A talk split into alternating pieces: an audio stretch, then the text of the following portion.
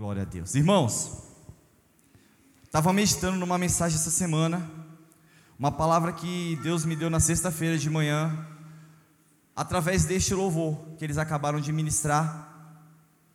E foi algo assim impactante, conforme eu escutava esse louvor, eu começava a adorar, eu começava a louvar, e eu fechei meus olhos, busquei a Deus em oração, e Deus começou a falar algumas coisas comigo. Eu rapidamente comecei a anotar, porque quando eu não anoto eu esqueço, tá? Você que me fala as coisas, se você não deixar registrado no WhatsApp, você pode ter certeza que eu vou esquecer, tá bom?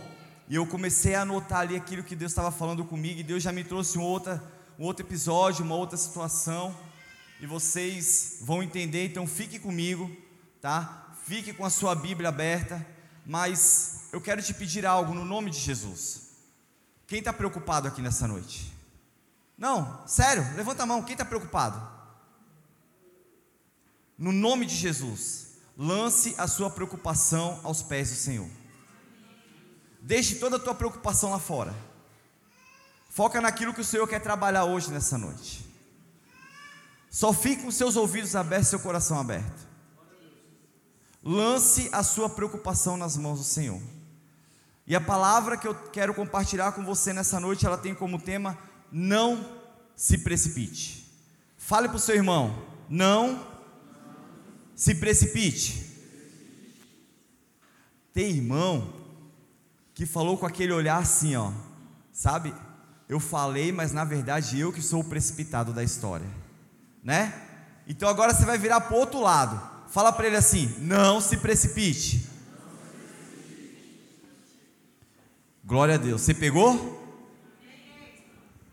Antes de eu compartilhar, deixa eu trazer para vocês algo que eu fui buscar, uma informação na internet que fala a verdade, pasme me pegou de surpresa, mas eu não sabia que o significado né, da palavra precipitar significava lançar em precipício. Alguém sabia? Eu também não. Lançar em precipício, lançar em desgraça ou uma situação desfavorável, causar a sua própria ruína ou a ruína alheia. Esse é o significado da palavra precipitar. Uma pessoa precipitada, ela age com imprudência ela procede sem reflexão. E muitas vezes, quando você não age de forma precipitada, você não arrisca, você não adianta sem antes prever as consequências. Eu estou querendo dizer para você que uma precipitação, muitas vezes, ela provém de um desejo incontrolável. A precipitação é a falta de domínio próprio, domínio próprio, fruto do espírito. Gálatas capítulo 6. Gálatas capítulo 5, desculpa, versículo 22. A precipitação, ela causa ansiedade nas pessoas. A precipitação, ela faz com que você não calcule as consequências. Ela faz você tomar uma decisão sem planejamento.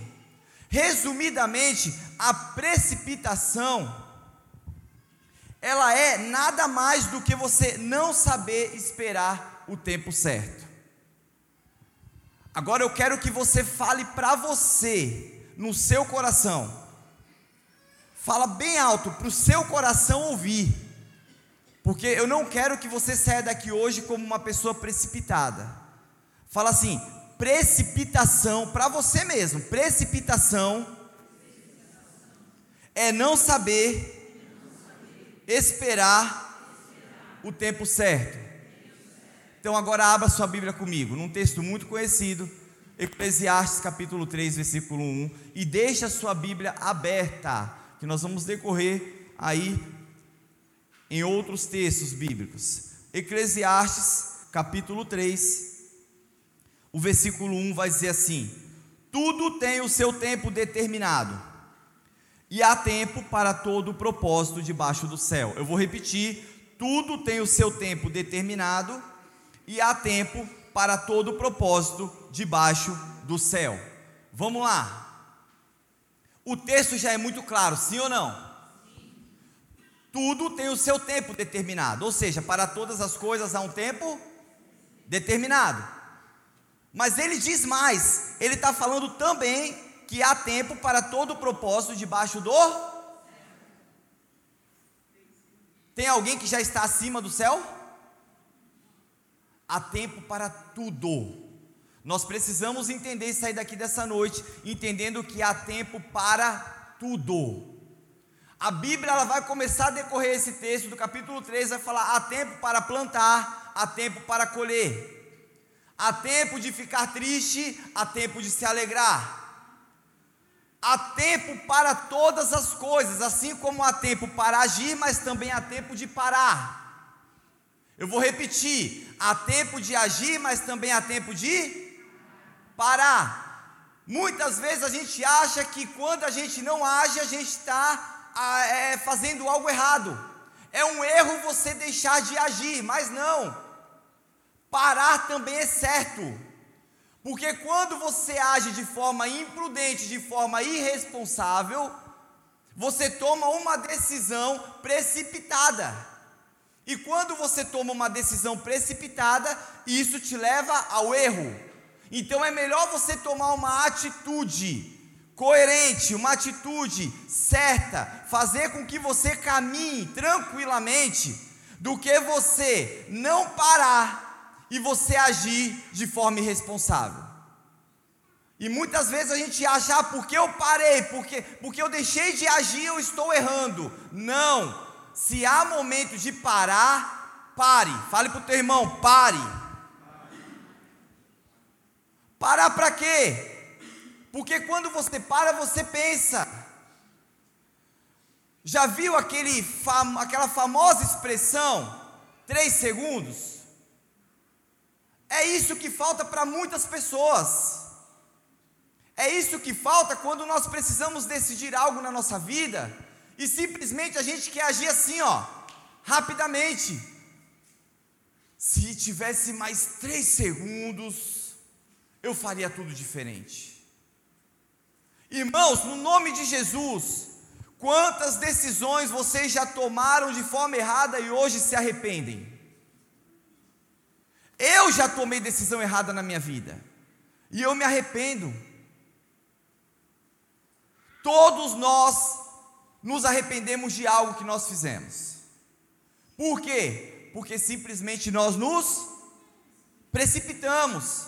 Mas a precipitação é você não saber trabalhar de acordo com o tempo certo.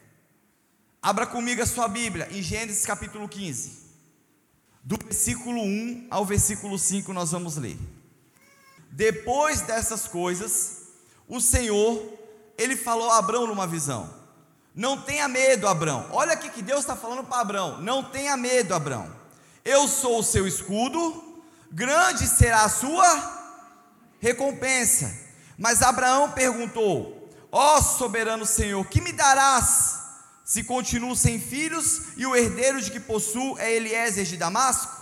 E acrescentou: Tu não me deste filho algum, um servo da minha casa será o meu herdeiro. Então o Senhor lhe deu a seguinte resposta: Preste muito bem atenção nisso e pegue se você tiver fé. Então o Senhor lhe deu a seguinte resposta: O seu herdeiro não será esse. Um filho gerado por você mesmo será o seu herdeiro. Um filho gerado por você mesmo será o seu herdeiro. Levando-o para fora da tenda, disse-lhe Deus: Olhe para o céu e conte as estrelas, se é que pode contá-las. E prosseguiu: Assim será a sua descendência. Irmãos, repare, eu sei que você já conhece esse texto. Deus agora, ele chega para Abraão e fala assim: Abraão, ainda era Abraão, Abraão, presta atenção, uma promessa para você, grande será a tua recompensa. Você está falando que você não tem filho e o que o teu servo Eliezer será o seu herdeiro, mas não. Deixa eu te falar algo, você vai gerar um filho e o seu filho será o seu herdeiro. Isso é uma promessa de Deus. O seu filho será o seu herdeiro, Abraão. Não se esqueça disso. Ó, oh, vem aqui, vamos caminhar um pouquinho, Abraão. Está olhando para o céu? Consegue contar as estrelas, Abraão? Não, não consigo. Eu sei disso. Assim será a sua descendência, Abraão. Essa é a promessa que eu estou fazendo a você, Abraão. Agora a minha pergunta é, igreja: o que Deus promete, ele cumpre, sim ou não? Sim. E por que nós, homens, somos teimosos a ponto de entender, de compreender e saber, muitas vezes, há, há tempo de esperar que Deus não irá cumprir aquilo que Ele prometeu na nossa vida. Abraão agora está lá no canto dele. Aí chega a sua esposa, Sara. Abraão numa conversa com Sara, os dois talvez numa DR, numa discussão, conversando, e cadê o nosso filho? Cadê o nosso herdeiro? Já estamos ficando velhos. Olha, o tempo está passando. Daqui a pouco eu vou ser promovido. Será que Deus esqueceu de nós? Quantas vezes você orou e você mesmo disse para você e para outra pessoa, falando que Deus te prometeu algo, e muitas vezes você questiona: será que Deus esqueceu de mim? Será que Deus esqueceu da minha família? Será que Deus ele esqueceu da sua promessa? Numa conversa com a sua esposa, Agora veja bem, porque o que Deus promete, Ele. Irmãos, agora vem Sara, a precipitada. Meu amor, realmente concordo com você. Nós precisamos de um herdeiro, nós precisamos de uma descendência. Você tem razão quando você fala que nós já somos, já somos idosos, já estamos já numa fase né, difícil de gerar, mas olha, faz o seguinte: nós vamos ter o nosso primeiro filho. Se deita com a minha serva Agar, vai ter com ela, e nós vamos ter uma família. Abrão concorda. Abrão vai lá e se deita com Agar. Mas sabe o que, que Sara estava querendo fazer? Ajudar Deus. Deus precisa de ajuda? Sara estava querendo simplesmente ajudar Deus. Quantas vezes nós queremos ajudar Deus? Tomar uma responsabilidade que não é nossa, somente Ele pode realizar. Ele já tinha feito a promessa, ele falou: Eu vou te dar um filho, você vai gerar um filho, esse vai ser o seu herdeiro, você terá uma descendência grande, Abraão. Sabe o que Deus está falando? Você não precisa fazer nada, o que eu prometi eu vou cumprir. Sabe o que Deus está falando para Abraão? Abraão, se aquieta, espere o tempo certo, não se precipite. Mas deixa eu te falar uma coisa, porque Deus ele conhece o hoje, mas ele conhece o amanhã. Nós não, nós só conhecemos o agora. Deus, quando ele trabalha, ele fala para você, ele chega para você, ele te dá uma promessa, ele fala: olha, isso aqui é o que eu vou te dar, agora isso ainda vai se cumprir. O que que Abraão tinha que fazer? Procurar Deus e esperar. O que que Abraão vai fazer? Vai procurar a mulher. A mulher não sabe, ela não sabe esperar. Não estou falando das mulheres, tá? Também. Eu estou falando de, de, de Sara? Não sabe. Deixa eu aproveitar o gancho. Eu estava estudando hoje à tarde, concentrado. O Gustavo estava assistindo o jogo. Aí vem a Sofia, eu estudando, concentrado, em espírito. Aí vem a Sofia, pai, pai, pai, meu celular quebrou. Falei, Jesus, ela não sabe esperar. E eu estou estudando, estudando, estudando, ela sentou. Daqui a pouco levanta a cabeça. Fio, fio, fio, o chuveiro queimou. Eu falei, misericórdia, ela não sabe esperar.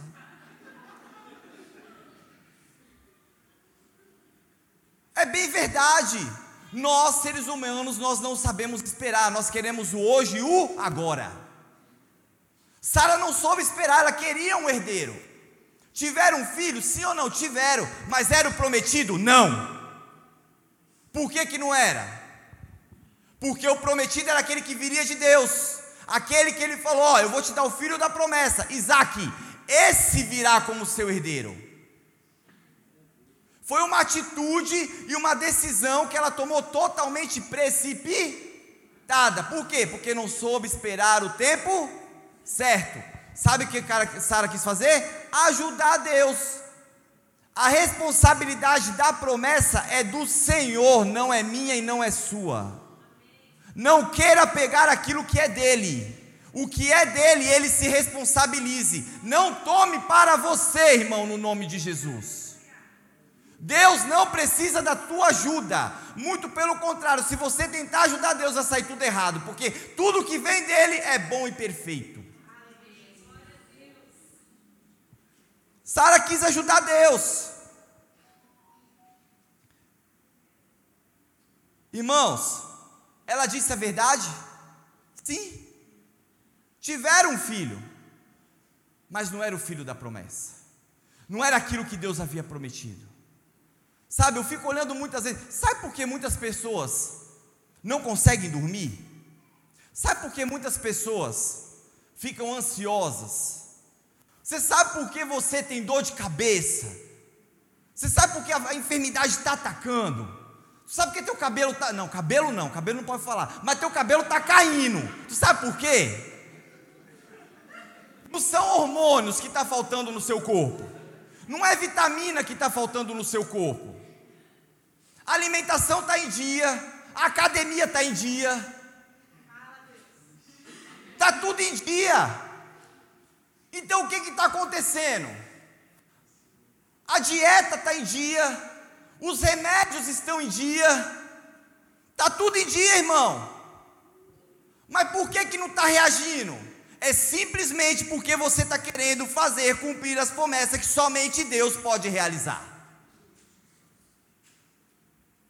Fala para o teu irmão, pare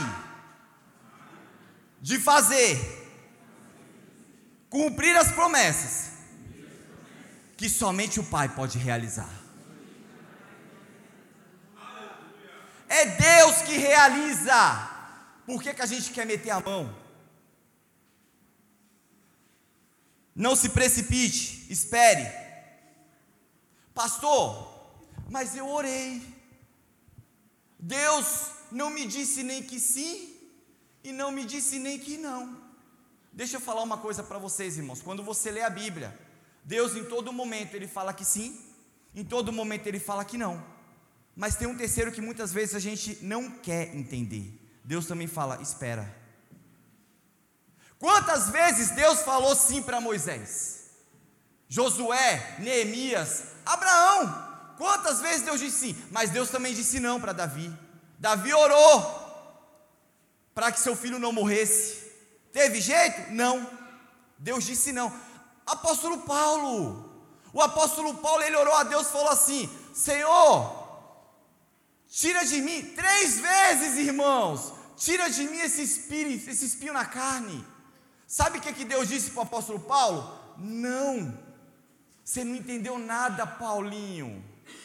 Paulinho, o que eu tenho para você é algo muito maior. A minha graça te basta. Mas Deus também diz: espera. Quando você vai no Salmo 40, o salmista ele fala assim: Esperei com paciência no ele ouviu o meu e a minha oração. Deus disse que sim, Deus disse que não, mas o que Deus está falando hoje para a igreja é: espere, não se precipite no nome de Jesus. Nós precisamos esperar. Abra comigo a sua Bíblia, no livro de 1 Samuel, capítulo 10, somente o versículo 8. Tu, porém, descerás antes de mim a Gilgal, e eis que descerei a ti para sacrificar holocaustos e para oferecer ofertas pacíficas. Ali sete dias esperarás até que eu venha a ti e te declare o que há de fazer. Irmãos, presta atenção. Rei Saul é consagrado. Ele é ungido ali agora a líder da sua nação. Rei, de imediato, o profeta Samuel chega para ele, nesse versículo que você acabou de ler dentro do contexto, ele chega para Saul e fala assim: Olha, você vai para Gilgal antes de mim, pode ir embora. Só que é o seguinte: lá você vai me esperar sete dias.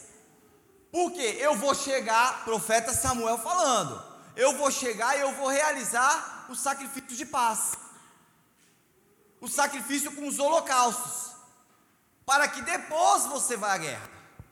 Então, o conselho de Samuel para o rei foi: espere, não haja não se precipite, só me aguarde. Quando você lê três capítulos depois, você pode ler na sua casa, no capítulo 13, você vai ver agora que eles estão numa situação difícil. Por quê? Porque agora os filisteus estão, estão querendo atacar o povo de Israel. O que, que acontece com os soldados? Eles começam a tremer, eles começam a ficar com medo, muitos se dispersam, uns fogem para a caverna, Porém, a maioria deles faz o quê? Começa a botar pressão no rei. Ó, oh, tu não vai fazer nada? Oferece sacrifício. Fala com Deus. Tu é os rei. Você pode. Faça alguma coisa, senão a gente vai perder a guerra. Eles são muitos. Saul, movido à pressão, o que que ele faz? Vamos lá, todo mundo me ajuda nós vamos aqui oferecer sacrifícios a Deus. Vamos queimar holocaustos. E Deus irá falar conosco. Depois que Saul termina, quem aparece? Samuel. Samuel não tinha chegado ainda. Foi Saul realizar o sacrifício, Samuel apareceu. Samuel vai lá saudar Saul e pergunta: o que você fez? Capítulo 13. O que você fez? Não, profeta. Sabe o que, que é? Eu achei que você não viria mais. Porque se passaram sete dias, os filisteus estão chegando, os soldados estão se dispersando, todos eles estão com medo, fugindo. Nós iríamos perder a guerra, eles iriam nos massacrar eu precisava fazer alguma coisa. Sabe o que Samuel fala para Saul? Tu é um tolo. Tu agiu como tolo. Sabe o que Samuel está querendo dizer? Você agiu de forma precipitada. Eu falei para você esperar. Primeiro que quem pode somente sacrificar, oferecer sacrifícios, é o profeta e o sacerdote, rei não. Você fez algo que não era nem da tua competência, nem da tua responsabilidade. Você agiu de forma irresponsável. Sabe por quê? Você se precipitou? Porque os soldados te botaram pressão. Quantas vezes nós estamos diante da pressão? Seja ela financeira, seja ela emocional, seja ela física, seja ela espiritual, dentro da igreja e nós não sabemos esperar. Nós queremos agir de forma precipitada e fazer igual a Saul. Aí Samuel fala: Você é um tolo. Sabe o que ele diz mais? Você irá perder o seu reino. Reino limitado, porque após dois capítulos, capítulo 15, eles obedecem a Deus e ali vai findar o seu reino, vai ser lá o fim do seu reino. Vocês estão entendendo a gravidade que é, o quão sério é nós agirmos de forma precipitada e não esperarmos o tempo do Senhor na nossa vida? Por que, que muitas vezes a gente quer correr? Por que, que porque hoje, hoje é assim, irmãos, tudo é muito rápido. Antigamente eu lembro que para você comprar um carro, irmãos, você ia, levava documento, você voltava, tinha que esperar aprovação. Você ia de novo e eles autorizavam uma outra coisa. Irmãos, hoje, eu fui com, com, com o irmão meu comprar o carro dele. Foi uma, duas horinhas, ele já saiu com o carro da loja. As coisas hoje elas estão muito rápidas. Você quer comer, você não precisa nem sair de casa, você não precisa enfrentar fila. Comida rápida, não precisa mais do fogão, vai no micro-ondas, instantâneo. A gente quer as coisas hoje, ó, rápida. O ser humano ele não sabe esperar. E quando a gente não espera, a gente age de forma precipitada. Qual foi o maior erro de Saul? Foi agir de forma precipitada. Um rei que tinha tudo para conquistar, um rei que era para ter uma caminhada memorável, de sucessos, mas não teve por quê? Porque se equivocou. Acabou seguindo o rumo inverso. Da mesma forma, muitas vezes estamos nós na caminhada. Nós também somos sujeitos a tomar decisões precipitadas e constantemente pessoas que iniciam relacionamento amoroso sem ao menos conhecer o outro. Nem conhece, já iniciou um relacionamento. Troca de emprego, Quantas vezes nós saímos de um emprego para outro emprego e a gente não faz aquela avaliação ou pede uma direção para o Senhor? Sabe o que a gente vê? Valores monetários. Quanto vai ganhar? Quais são os benefícios? Irmãos, deixa eu falar uma coisa para vocês. Nada é mais importante do que um bom conselho do Pai. Deus nos chama para buscar a Ele antes de tomar qualquer decisão, para que você não venha na armadilha do diabo, agir de forma precipitadamente. A precipitação, ela tem a intenção de nos acelerar, ela tem a intenção de muitas vezes agilizar o processo. Mas eu preciso te falar uma verdade. Ela nos atrasa. Abra comigo a sua Bíblia em Atos capítulo 7, versículo 22 ao 25. Moisés foi educado em toda a sabedoria dos egípcios e veio a ser poderoso em palavras e obras. Ao completar 40 anos, Moisés decidiu visitar os seus irmãos israelitas. Ao ver um deles sendo maltratado por um egípcio, saiu em defesa do oprimido e o vingou matando o egípcio. Ele pensava que seus irmãos compreenderiam que Deus estava usando e, faz, e eles, ele pensava que seus irmãos compreenderiam que Deus o estava usando para salvá-los, mas eles não compreenderam. Nesse último sermão de Estevão, Estevão traz um contexto para a gente aqui, um entendimento nesse texto. E ele vai dizer ele vai relatar agora uma situação de Moisés que aconteceu lá no livro de Êxodo. A minha pergunta é: Moisés, ele estava certo do seu chamado? Sim ou não? Sim. Moisés, ele veio para libertar o povo. Ele foi tirado das águas. Ele cresce agora no palácio egípcio de Faraó. Ele agora, o texto vai nos dizer que ele era, tinha boas palavras, boas obras, ele era um cara inteligente, ele sabia se portar, mas Deus agora chama Moisés para libertar o povo.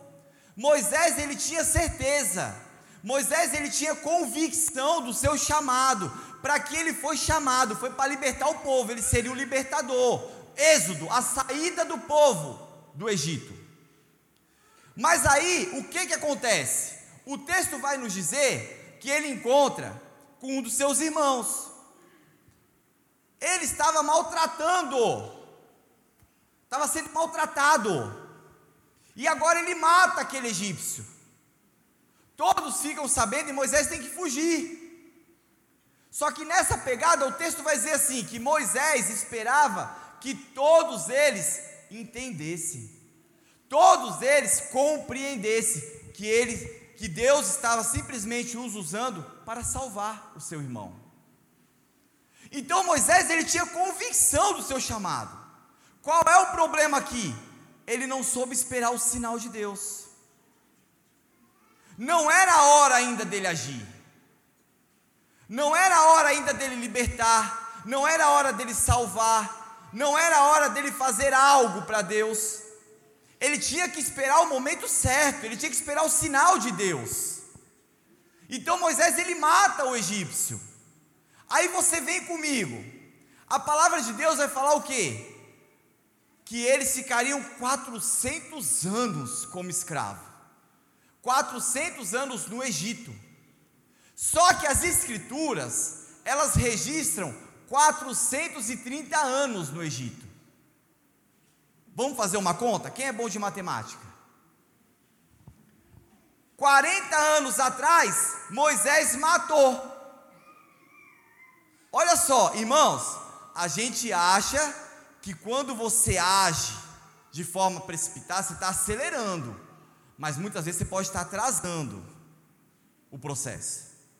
430 anos, o que a Bíblia registra, que eles saíram do Egito, menos 40 anos, quanto que dá? 390 anos. Mas Deus falou que eles ficariam quantos anos? 400. Faltavam quantos anos para eles serem libertos? Por que, que eles saíram com 430? Simplesmente porque Moisés se equivocou. Porque Moisés, ele atrasou o processo. Não era a hora ele devia esperar o sinal do Senhor. E ele ainda queria que todos compreendessem. Mas deixa eu falar uma coisa para você: aquilo que Deus tem para você é para você, não é para o outro. Não queira que as pessoas compreendam o que Deus tem para você. Quando Deus ele separa Paulo e Barnabé, ele simplesmente avisa os líderes da igreja: Ó, oh, eu estou separando e eu vou enviá-los para que ele possa liderar vocês. Deus já havia avisado a liderança da igreja. Aqui Deus não havia avisado ninguém. Deus falou com Moisés.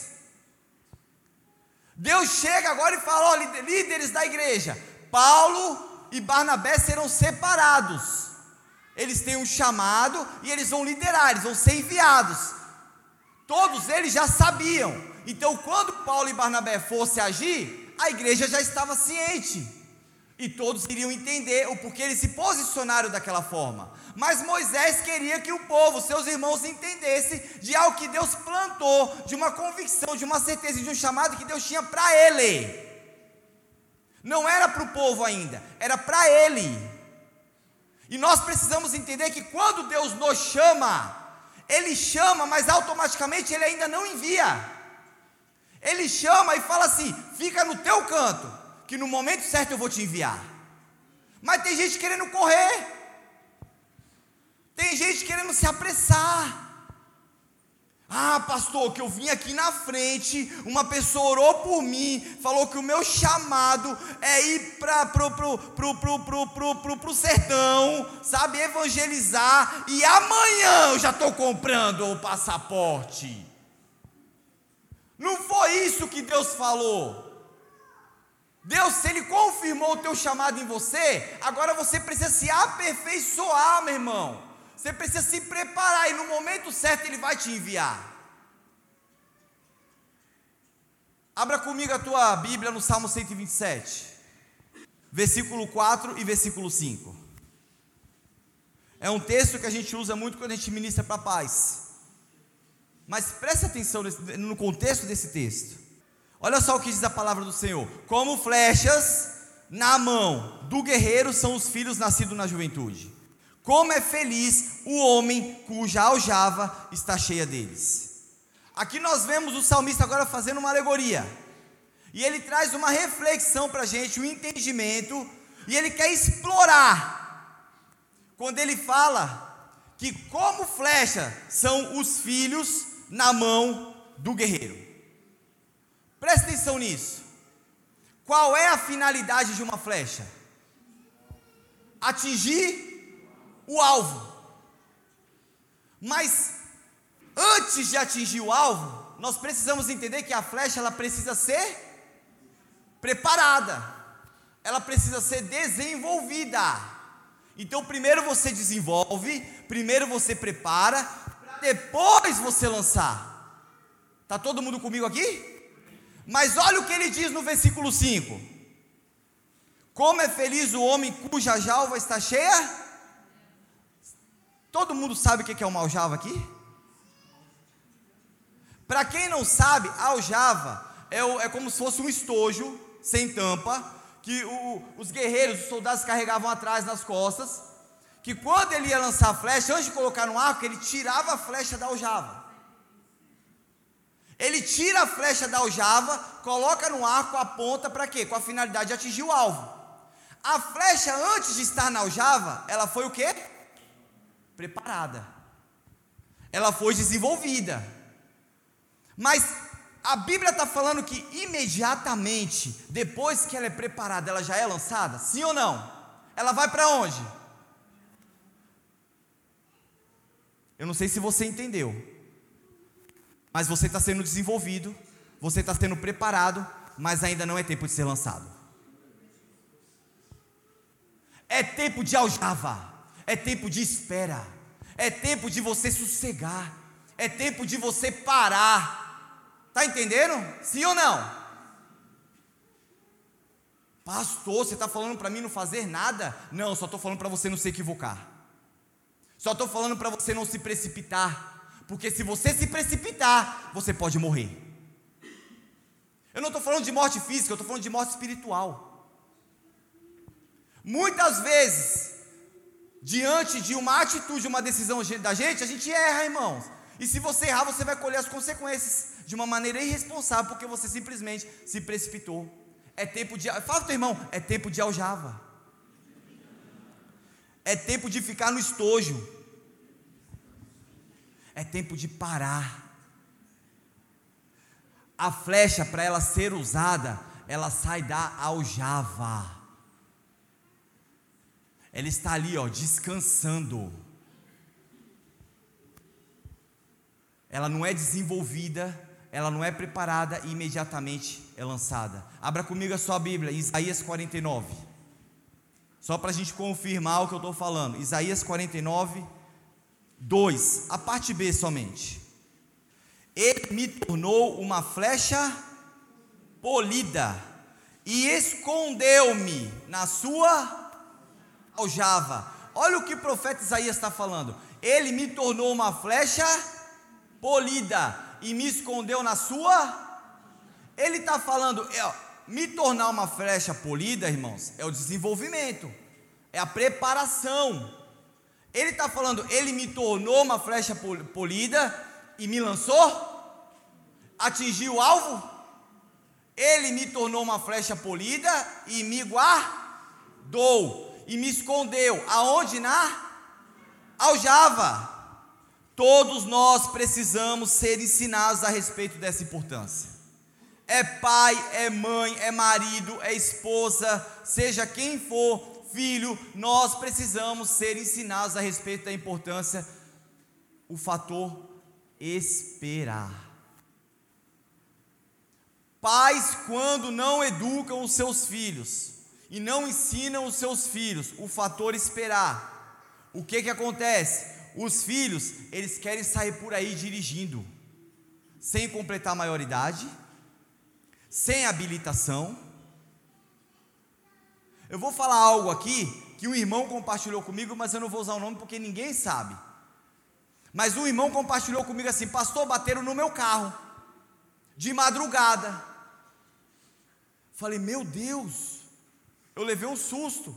E ele começou a conversar comigo e eu comecei a apurar o fato. E ele, mas e aí? Não, pastor, foi o filho de, de, de, um, de um amigo, de uma, de uma pessoa próxima lá de casa, de um vizinho, que pegou o carro dela de madrugada sem ter habilitação de menor e bateu no meu carro. Criando filhos sem limites. Quando os filhos eles não têm limites, sabe o que, que acontece? Vem a precipitação. O que, que é a precipitação? Os filhos eles começam a namorar antes do tempo. Eu não ouvi, eu não ouvi um fala Deus. Quando os filhos começam a namorar antes do tempo, eles estão se expondo, estão quebrando alguns princípios bíblicos. E eu vou te falar mais. Podem se prejudicar, podem sair desse relacionamento machucados. E mais, A precipitação ainda vai levar os filhos que começaram a namorar antes do tempo a ter uma intimidade sexual que ainda não pode ser experimentada antes do casamento. Tô certo? Quem está comigo, pai e mãe? Glória a Deus. Vocês estão quietinhos? Agir de forma precipitada Filhos que não são ensinados, por mais que completaram a maioridade, tem ali um, talvez uma situação financeira boa, ainda não tem como ter uma aquisição, talvez de um imóvel, ou talvez de um móvel também, que é um carro. Mas vão lá de forma precipitada e compra. Pagou três parcelas, tem que fazer o quê? Entregar para o banco. Por quê? Sem planejamento. Impulsão desejo incontrolável, falta de domínio próprio. Assim nós estamos vivendo. Quando nós não ensinamos as pessoas, a sociedade e também os nossos filhos. E muitas vezes nós não, não ensinamos porque nem a gente sabe. A gente age dessa forma, de forma precipitada.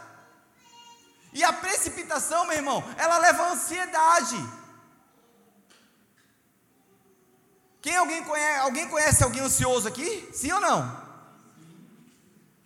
Você já, já, já soube lidar com uma pessoa que é ansiosa? Tem o um ansioso e tem o, o ansioso ao extremo, né? Irmãos, deixa eu falar uma coisa para você. Se você tem ansiedade aqui, no nome de Jesus, se você conhece alguém, já ore por essa pessoa. Porque o apóstolo Paulo nos dá um bom conselho Filipenses capítulo 4, versículo 6. Não andeis ansiosos por coisa alguma. Antes ou em tudo, orem, súplicas, ação de graça. E tragam todos, tudo aquilo que você está pedindo, traga a Jesus, traga a mim, traga os seus pedidos, mas não andei ansiosos por coisa alguma se está sobrando ansiedade, está faltando oração. Quem pegou isso? Ele está falando, não ande ansioso por coisa alguma, antes ou em tudo, orem. Se está sobrando ansiedade, meu irmão, está faltando oração. Porque quem ora não anda de forma precipitada. Quem ora não sai fazendo qualquer coisa. Quem ora não sai chutando a bola. Quem ora não sai dando raquetada. Quem ora, a pessoa veio, te ofendeu, você não vai dar uma bolacha do outro lado, não. Você vai parar, domínio próprio. Opa, eu não tenho desejo. Não, calma, não sou impossível. Calma, vamos avaliar essa situação. Não é assim. Sabe o que, que eu vejo muitas vezes? Pais ensinando para os filhos na escola de 5 anos de idade. Bateu? Se chegar em casa, na minha época era assim, irmãos. Se chegar em casa e apanhou, vai tomar outra surra. Na minha época era assim, ainda é assim? Cadê pai, mãe? Ainda é assim? Ah, não, vocês estão em dúvida, né?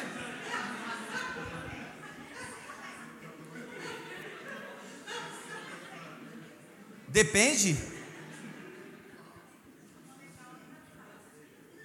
Misericórdia. Não, irmãos. Bateu, levou. Não! Repreende isso em você agora. Coloca a mão na tua cabeça, que nem a Raíssa fazia. Coloca a mão na tua cabeça. Repreende isso no nome de Jesus. Não pode. Está sobrando, está faltando também. Está sobrando de um lado, está faltando do outro. Por isso que a nossa vida tem que ser uma vida equilibrada. Se está sobrando de um lado é porque está faltando de outro, irmãos. Está sobrando muito mundo em você, está faltando um pouco de Bíblia na sua vida. Nós precisamos ter uma vida equilibrada. Amém? Deus ele fez tudo no seu tempo apropriado.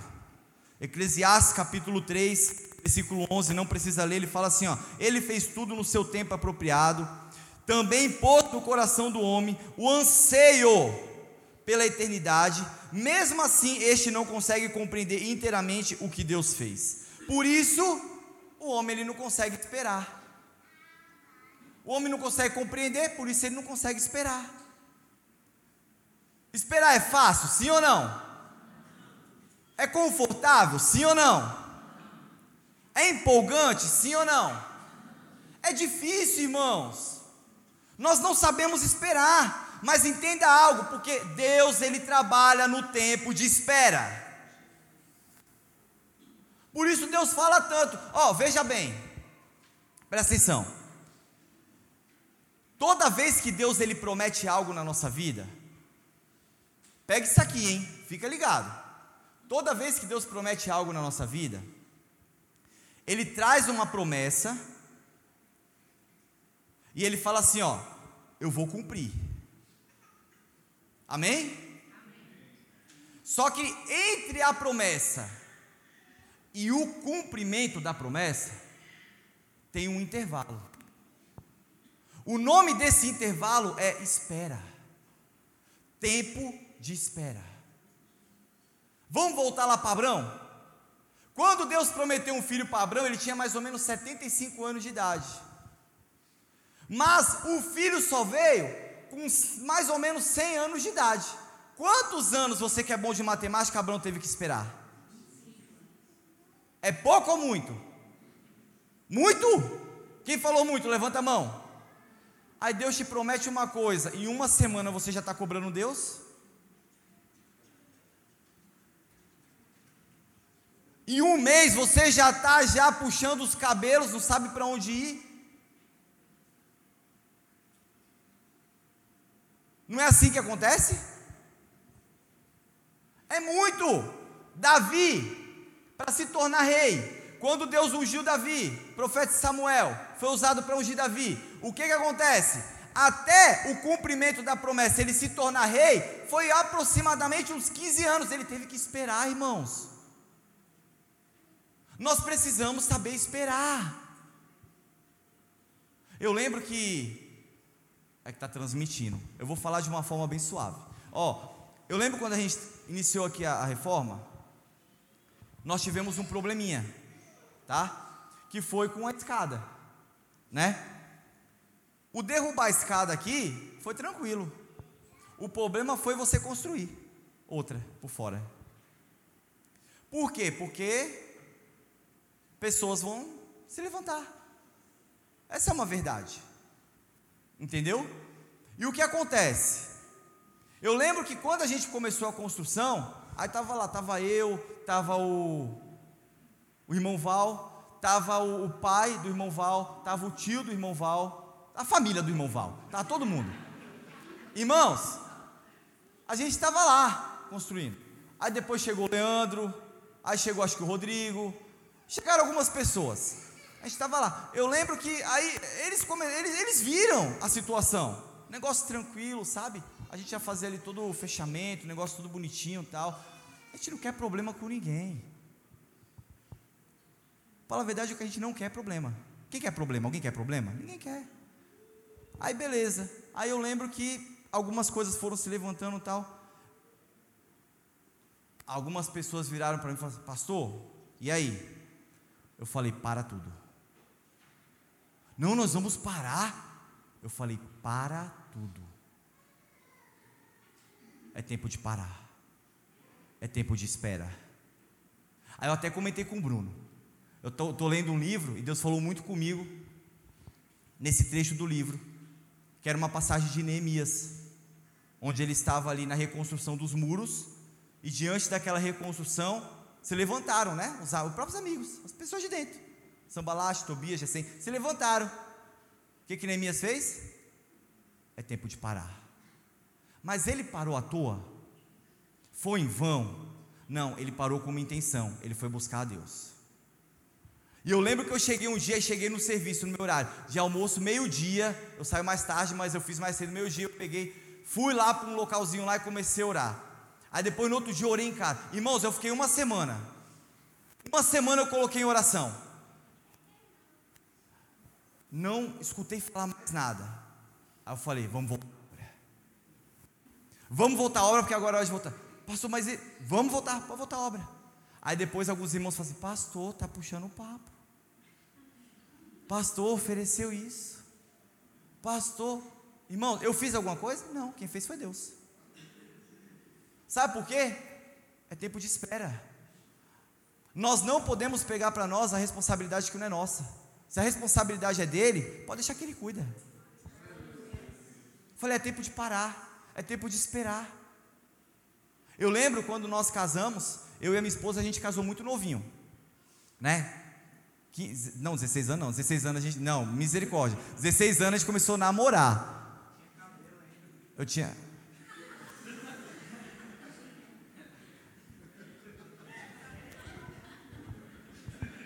Eu estou no altar, né? Ó, a gente tem que ter sabedoria nas palavras aqui, ó. Irmãos, irmão vai olhar uma benção na minha vida. Vai, che vai chegar a hora dele, calma aí. Segura, hein? Segura, segura. Deus já está revelando aqui, segura aí. Ó, presta atenção, irmãos. A gente casou novinho, só que a gente casou sem sabedoria, tá? Não é que a gente era burro, não é isso. É que a gente não tinha sabedoria. E muita coisa a gente aprendeu na palavra de Deus, sim ou não? Sim. Você respondeu assim, é verdade também, é isso aí. Aí o que acontece? Nós casamos. Irmãos, deixa eu falar com vocês. Meu primeiro salário, sabe quanto que era? 630 reais. Nós fomos para um aluguel pagando 300 reais. O cara aqui é louco não é? Não contava com conta, não contava com imprevisto não contava com estudo, não contava com nada. Casamos, vamos casar, vamos curtir, vamos beijar. Queria beijar. Aí, irmãos, presta atenção, casamos. Olha, olha o que dá. Isso é sério, isso é sério. Vocês dão risada, mas isso é sério. Ensinem seus filhos. Irmãos, nós não fomos ensinados. Foram 13 anos no aluguel. Eu não sei se tem alguém aqui que ainda está no aluguel. Eu já quero profetizar na tua vida e declarar que o Senhor tem algo muito bom e grande para você. Mas eu lembro que foram 13 anos no aluguel. Sabe por quê? Porque Deus ele quis nos ensinar algo nesse tempo de espera. Foi o tempo de espera e Deus trabalhando e Deus ensinando. 13 anos no aluguel. Tive que vender meu carro. Vendi meu carro. Sabe quanto tempo eu fiquei a pé, ou melhor, de bike, com a bike depois? Isso foi depois, mas eu tinha uma antes que roubaram, mas depois foi a bike da irmã Zé. Cadê a irmã Zefinha? Tá aí? Aqui, ó. A irmã Zefinha, coitado, eu estava com a bicicleta e quando eu cheguei aqui em 2017, roubaram minha bicicleta. Aí a irmã Zefinha estava com a bicicleta dela lá, dos, falecido esposo dela. E ela falou assim: Pastor, essa bicicleta eu não dou e eu não vendo para ninguém. Já foram em casa, já deram muito dinheiro nessa bicicleta, mas Deus pediu para dar para o Senhor. E eu comecei agora a andar de bicicleta. Hoje quem anda com a bicicleta é meu filho, irmão Zefinha. Eu agora fiquei, sabe quanto tempo? Dez anos sem carro. Dez anos. Sabe o que Deus estava fazendo nesses dez anos? Me ensinando tempo de espera. Não posso agir precipitadamente. Quando nós chegamos aqui em 2017, uma das primeiras reuniões que nós fizemos, fomos enviados para pastorear essa igreja. Uma das primeiras reuniões, eu não sei os mais antigos aqui se vão lembrar, mas eu lembro. Ó, oh, nós temos um objetivo, vamos orar a Deus de trocar essas cadeiras. As cadeiras da igreja foram trocadas no mês seguinte, sim ou não? Foram trocadas no ano seguinte, sim ou não? Há três anos atrás eu tive uma oportunidade grande de trocar todas as cadeiras da igreja. Uma pessoa de Deus se levantou e falou: Pastor, isso, isso e isso. Eu falei: Não é o tempo, eu tenho outra prioridade. Cinco anos e meio depois, vocês sentados na cadeira nova. Sabe o que é isso? Tempo de espera. Não podemos agir de forma precipitada senão a gente erra. Fala para o teu irmão, não se precipite. A espera é um período que Deus trabalha mais dentro do que fora. Por isso ele nos ensina tanto no tempo de espera. Por isso a gente amadurece. Aí a gente pode receber realmente aquilo que Deus tem para nós. Lembra de Lucas capítulo 15, a parábola do filho pródigo? Um filho imaturo não foi trabalhado de dentro para fora, porque não soube esperar.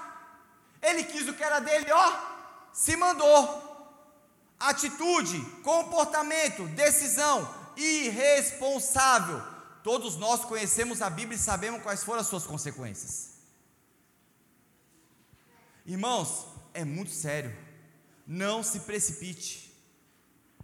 Quando o fator é tempo de espera, o melhor conselho é você escutar a voz de Deus. E Deus vai trabalhar e vai te ensinar. Eu lembro quando o Gustavo, meu filho, hoje ele está com 15 anos de idade, mas eu lembro quando ele estudou numa escola, e essa escola matriculou ele numa série adiantada. E quando chegou o período dele sair do. É infantil que fala? Do infantil para o Fundamental 1? É isso? Quando chegou o período dele sair do infantil para o Fundamental 1, que é a primeira série, né? Onde você começa a aprender a ler, essas coisas. A escola chegou para a gente e notificou: ó, o seguinte, ele está passando para a primeira série, só que ele não tem idade. Vocês vão ter que procurar um advogado para que ele permaneça na, na, no primeiro ano aí da escola. Fomos para casa, conversamos e falamos assim: peraí, primeiro, o erro é da escola, não é nosso. Foi a escola que matriculou no, na idade errada. A gente não tem o que fazer. Porém, a gente conversando em casa, a gente decidiu: peraí, mas se a escola matriculou errado e adiantou ele um ano, não era para ele estar adiantado. Então ele vai fazer novamente o infantil. Ele não vai para a primeira série. E um monte de pai brigando para ir para a primeira série. Não, meu filho tem que ir para a primeira série. Sabe o que eu vejo? Muitas vezes os pais querem que os filhos aprendam a ler e escrever com três aninhos de idade. Mas não é o tempo. Três aninhos de idade, sabe o que é? É tempo de treinar o seu filho ou uma criança a ter coordenação motora. A criança não sabe nem pegar na colher, mas ele quer que a criança leia e escreva. Na igreja, pessoas querem pregar, mas não quer servir. Quer altar, mas não quer trabalhar para Jesus. Quer muitas vezes pegar no microfone, mas não quer dobrar o joelho para orar.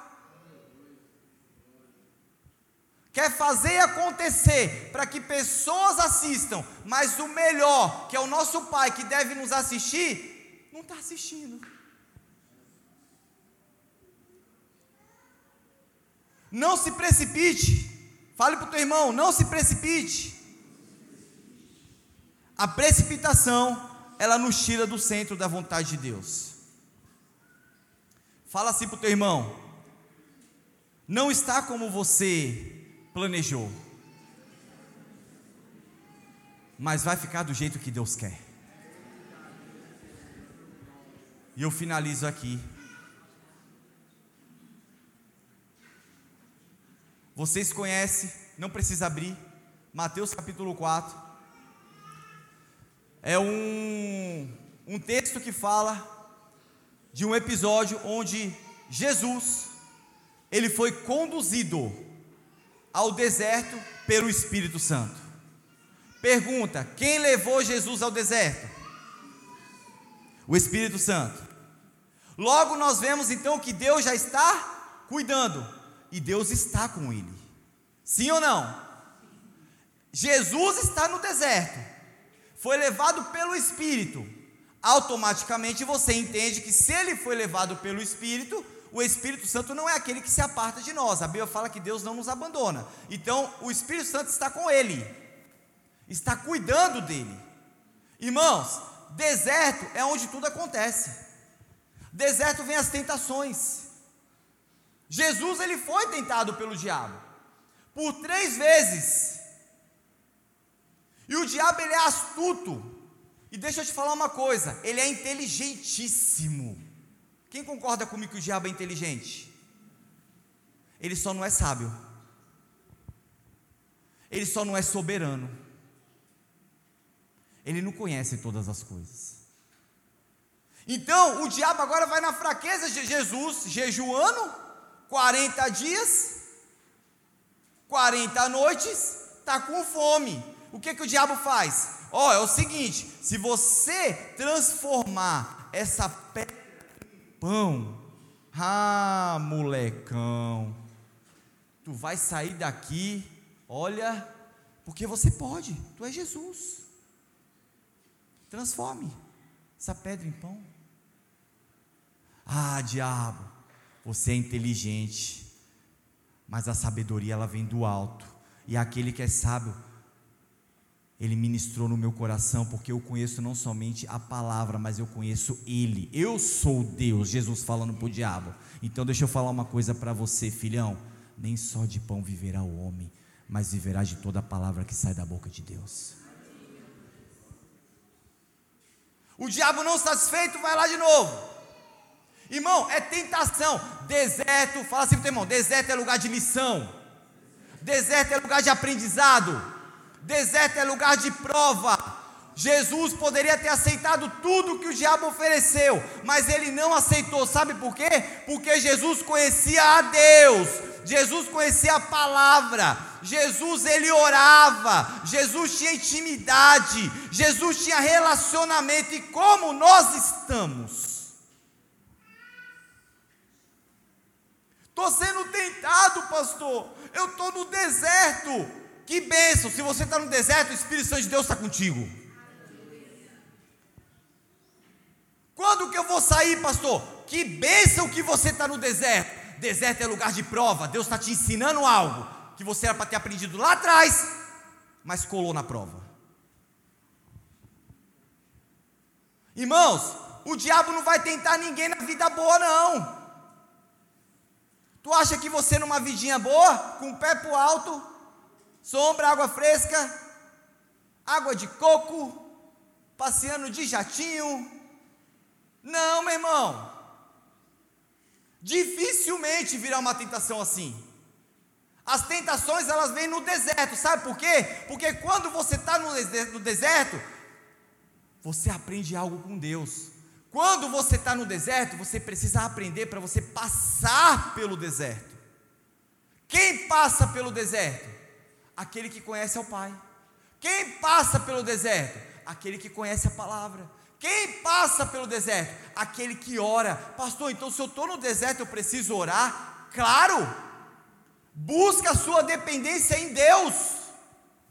Deus, eu estou no deserto, eu dependo de ti. Qual deve ser minha oração, pastor? A sua oração deve ser uma oração de dependência. Senhor, me ajuda. Senhor, me fortalece. Senhor, eu preciso de Ti. Senhor, eu sou dependente de Ti. Senhor, eu não vou a lugar algum sem a Tua presença. É uma oração de dependência. É uma oração de necessitado. Porque você está onde? No deserto. Pastor, orei. Deus me tirou do deserto.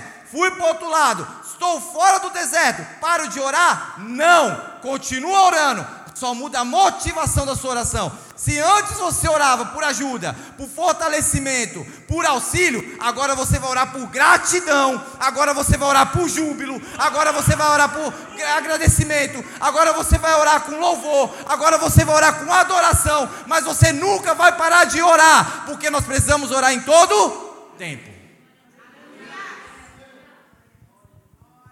É orar. Mas como eu disse, a falta de oração, ela leva a precipitação. Mas quando você ora, meu irmão, quando você ora, quando você dobra o seu joelho, quando você busca a Deus verdadeiramente, tá? Não busque somente com intenções, com motivações erradas, não seja um hipócrita, não seja um fariseu. Quando você busca Deus verdadeiramente, Deus não irá deixar com que você se precipite, muito pelo contrário, você irá tomar decisões baseadas no conselho do Pai. E quando você tomar as decisões, você irá louvar, você irá adorar, você irá agradecer, você irá entender que realmente Deus está contigo, meu irmão. Aí você vai começar a cantar, como nós cantamos aqui: Te adorar é o que sustenta-me de pé. Não vou perder a guerra, te louvar em meio às tentações. É mais que estratégia Posso não ver o amanhã, mas hoje sei que esse deserto vai chegar ao fim. O Senhor está cuidando de mim. Fique de pé, vamos louvar a Deus, vamos adorar a Deus, porque Deus está aqui e Ele não quer que você se precipite. Fale para o teu irmão: não se precipite. É tempo de esperar. Até quando eu espero? Até a promessa se cumprir.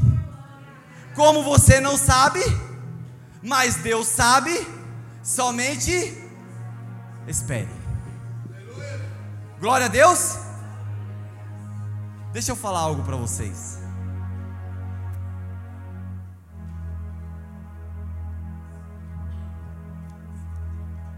Estávamos ali no, no retiro de homens. Até compartilhei com dois irmãos essa semana. Conforme Deus pensando essa palavra no meu coração desde sexta, sexta pela manhã, Deus trouxe à tona essa situação. Irmãos, sabia que tem coisas que a gente faz, ou a gente passa e a gente não entende? Mas lá na frente a gente vai entender o propósito. E nós estávamos ali no retiro de homens. Quem tem carro aqui? Levanta a mão. Quem dirige? Bom, você que dirige, acredito que você vai entender o que eu estou falando. Mas você que não dirige, vai entender também. Deus, traga revelação para o teu povo no nome de Jesus. Traga entendimento. Nós fomos ali para o retiro em Águas de Lindóia. Águas de Lindóia, para quem não sabe, é morro. Ladeira. O negócio é alto. Os carros geralmente ele tem cinco marchas. Alguns tem seis. Ah, pastor, mas meu carro é automático. Sim, mas tem cinco ou seis. Aquele é automático, ele muda sozinho, tá bom? Mas tem. Então lá. Irmãos, para você subir uma ladeira, para você subir um, um, um morro, você precisa subir com uma marcha que é a primeira. Sim ou não? Se você subir de terceira, você vai conseguir subir? O que, que vai acontecer com o teu carro? Vai morrer. Estávamos ali em dois carros, estava o carro do Rafa e o meu carro. O carro do Rafa, aguentar ele, 2.0. Para aguentar ele, para aguentar o, o Mozão, para aguentar o César, para aguentar o Jesus que comeu bastante, Eduardo e o Edinho, 2.0. Eles me davam um tchau quando subia a ladeira. Era uma humilhação. E no meu carro só criança. Leandro, Miga, irmão Val. E as crianças depois de uma boa de uma refeição. Né, irmão Val? Comeram com a pança daquele jeito. O carro ficou pesado, irmãos. 1.0. Carro cheio de criança pesada. Imagina como que é o negócio. E o Rafa subia, engatava lá e ia automático. Nem esperava os irmãos. Embora. Quando chegava a minha vez, eu ia subir. Na metade do caminho o carro ficou. E foi, vai parar, vai parar. Parou. Desce todas as crianças. O líder do ministério infantil era o Jean no meu carro. Desceu todo mundo. Aí eu engatei a primeira e fui. Meu carro 1.0, cheio de batatinha. E ainda ar-condicionado ligado, Beto. Falei, não vai. Eu desliguei tudo, desci todo mundo. Eu falei, catei a primeira e, ah, e subi. Você sabe qual é a marcha que tem mais força no carro? É a primeira. A primeira, ela tem muita força, mas ninguém sobe de terceira. Por que, que ninguém sobe de terceira? Porque a primeira tem força e a terceira tem velocidade. O que Deus quer de nós e a situação que a gente vive, sendo ela numa adversidade ou não, Ele quer de nós hoje força e não velocidade. A gente está olhando muito em ser veloz. A gente está querendo ser apressado, a gente está querendo ser rápido, a gente quer as coisas agora, como eu falei, agir de forma precipitada, mas Deus não quer que você haja com velocidade, Deus quer te dar força primeiro. Porque para você subir, você tem que engatar a primeira, você tem que ter força e não velocidade. Com velocidade ninguém sobe, muito pelo contrário, é muito mais rápido você descer caindo, é veloz. E nós estávamos ali. Mas aí deixa eu falar algo para vocês. Porque muitas vezes a gente está numa situação e a gente simplesmente quer que Deus ele se levante. Estou com um problemão. Deus nos levante e nos honre. Quando Deus está falando assim: não, não, não, não, peraí, peraí, peraí, peraí. Eu vou te dar força, mas primeiro volte e se humilhe. Eu não sei se algumas pessoas já entenderam. Os que dirigem, os que, os que dirigem já entenderam. Aí eu vou te contar um segredo. Por que, que a primeira ela tem força? Porque a engrenagem dela é maior. A engrenagem menor, ela roda mais, que é a quinta. Ela tem velocidade. A primeira, a engrenagem é grande. Então ela roda bem devagarinho, por isso que ela tem força. Ela aguenta mais o tranco. Aí Deus está falando assim para você: olha, eu estou te dando força. Para a situação que você vive, eu estou te dando força. Pare de olhar para a velocidade. Mas, pastor, eu ainda não estou conseguindo. O que que eu faço?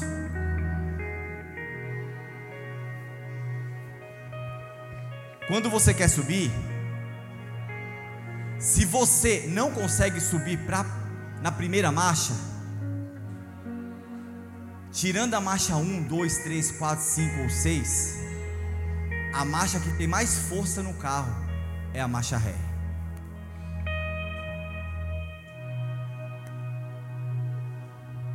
Eu não sei se você entendeu.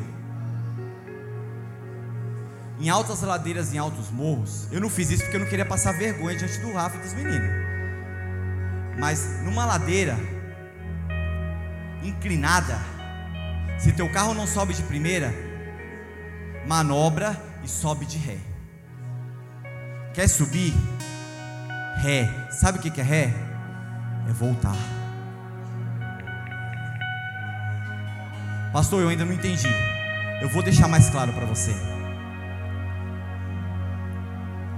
Se Deus pedir para você voltar onde você precisa voltar e acertar as contas que você precisa acertar, volte. Se você precisa abraçar alguém que Deus está mandando você abraçar, abrace. Se Deus está falando para você voltar e pedir perdão para uma pessoa que você precisa pedir porque ainda não pediu, volte. Deus ele trabalha assim. Ele está falando assim, meu filho, eu quero cuidar de você. Eu quero ativar, ativar a força total em você. Não está indo de primeira? Volte, vá de ré, que eu te ajudo. Mas você vai subir. Eu não vou te deixar lá embaixo. É só engatar ré. É só voltar. É Jesus falando: volte a ter comunhão comigo. Volte a ler a minha palavra. Volte a fazer devocionais. Volte a louvar como você sempre louvou. Volte a orar. Eu estou sentindo a sua falta. Eu quero escutar a tua voz. Mas o que eu preciso neste momento é que você engate a ré. Só ativa a ré. A força eu te dou. Eu te ajudo. O restante deixa comigo que eu faço, Deus falando. Você quer agir sozinho. Não vai subir, meu irmão, de terceira. Não vai subir de quarta. Muito menos de quinta. Agora volte. Alinhe o que você precisa alinhar. Para que Deus possa fazer e te ajudar para que você venha subir, no nome de Jesus. Eu não sei se a igreja entendeu. Mas existem pessoas no nosso meio que precisam engatar a ré.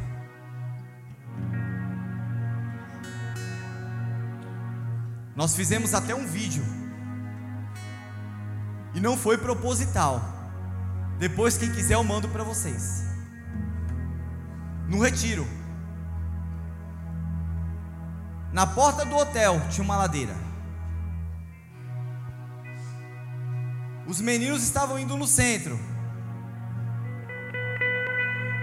E eu falei para eles: Ó, oh, vocês vão e eu vou filmar vocês. Porque vocês estão todos felizes, né? Tudo bonitinho, dando risadinha. E eu fiz um vídeo filmando eles descendo a ladeira, cantando, louvando. Sabe?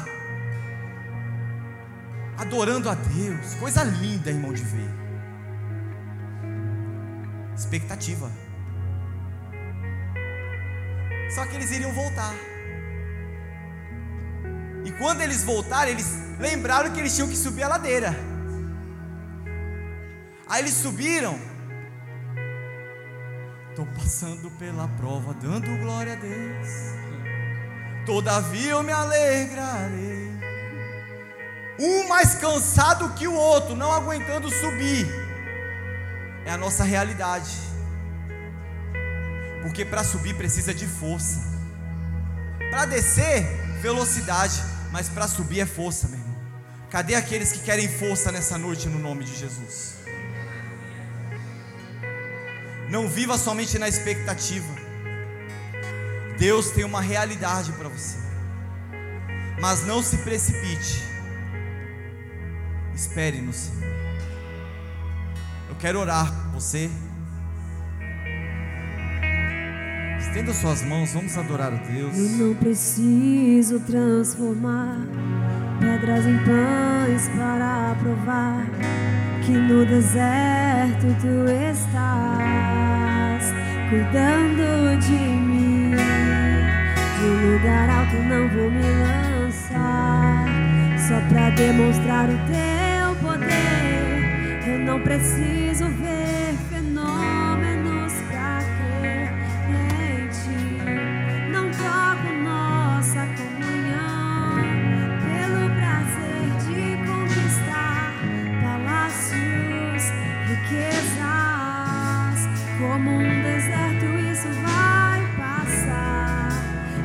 Isso resistindo estou. E quando a minha força se esgotar, teu anjo